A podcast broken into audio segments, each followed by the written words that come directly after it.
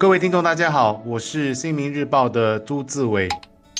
大家好，我是联合早报的王彼得。今天谈最新公布的第一季劳动市场报告和失业率，这是一个沉重的话题。如果怀着一点同理心，而不只是把他们当数字看，你会设想到这些冷冰冰的数字背后都是一个个活生生的人。比如说两万零一个的那个一个，就可能就是一整个家庭的唯一收入来源。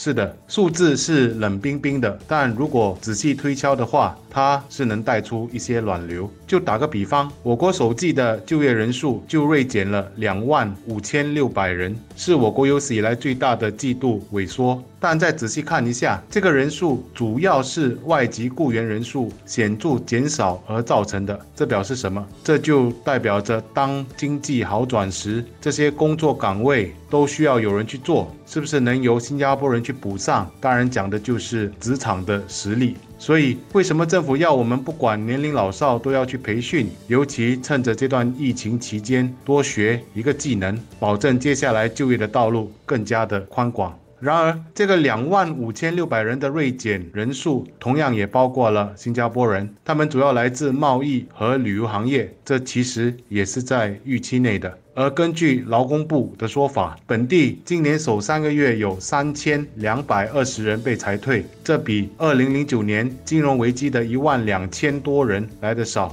这相信也跟政府一系列的企业辅助配套有关。失业问题在疫情的当下当然是存在的。我国第一季的整体失业率经季度调整是二点四八仙，这虽也是过去十年来整体失业率最高的季度，但整体而言比沙斯和全球金融危机时来的低。许多公司这几个月的账目都是有进无出，甚至因为要符合各种防疫的规定，成本还加重了。我们可以预见，现在的第二季还有下来的第三季，当政府预算案的种种救助和拨款的效应递减后，会有很多企业撑不下去。而随着倒闭潮的到来，失业的数字一定还会飙升。所以说，讨论这个课题很让人心情沉重。除了被裁退，还有一个所谓的隐性。失业的问题，在我周围已看到很多这样的例子，包括薪水被减或者被拖欠、被要求拿无薪假等等，还有一些工人已经缩减了工时，或者说被暂停了各种福利等。这些在报告中也有数字佐证，当中一些所谓的弹性的做法可能不符合雇佣合约或法规，但是一些员工也知道。雇主多数也真的是迫不得已。这个时候如果去吵或者去举报，感觉像是在落井下石。很多人对下来的就业市场展望是挺悲观的，工作会大量的流失，不只是因为本地的因素，还因为我们是开放的经济体，很依靠国际市场和贸易。很多人将会发现，就算大家可以复工了、开工了，订单也不会马上回弹。那么开门做生意的会发现，顾客也少了。前几天早报就报道说，有牙医因为需要把顾客间隔开来，中间有一段时间得暂停服务、彻底消毒等。又比如送餐员，表面上有很多单子可以接，但因为许多地点的出入都有限制，都得排队。到餐馆领取食物也得花很多的时间。总之，明明有生意。但也做不了太多，这些都会影响收入和盈利，让公司继续面对经营上的困难，最终还是无法缓解失业或者隐性失业的问题。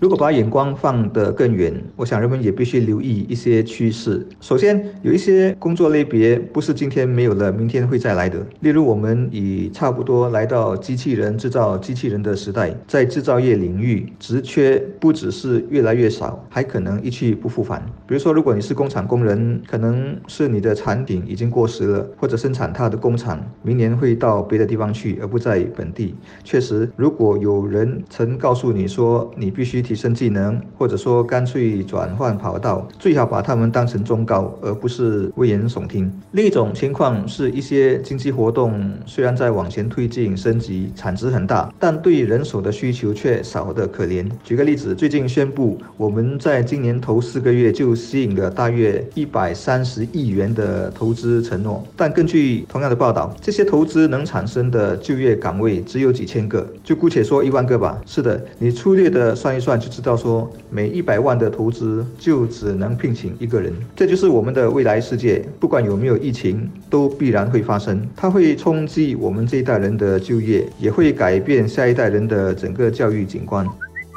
现在最大的问题应该是尽快让这些失业人士找到工作。这些人可能是年轻的大学毕业生，也可能是中年员工。贸工部长陈振声两天前的电视演说中也再一次提到，为了保住国人的饭碗，政府在一年内将创造十万份工作和培训。我们一直都知道，职业配对不是一件简单的事，技能、年龄、薪水，甚至是上班路途的多远，都是一些人的考量但这里不得不对政府在这方面的诚意按一个赞。十万份工作。和培训的概念是什么？也就是三份工作在等着让一个人来挑选，而且据部长说，这些工作的分布在各个领域，如医疗保健、学前教育、交通、资讯通信和金融服务等等。每个市镇也会设立就业中心，也就是让我们能就近去找工作。设想相当周到啊。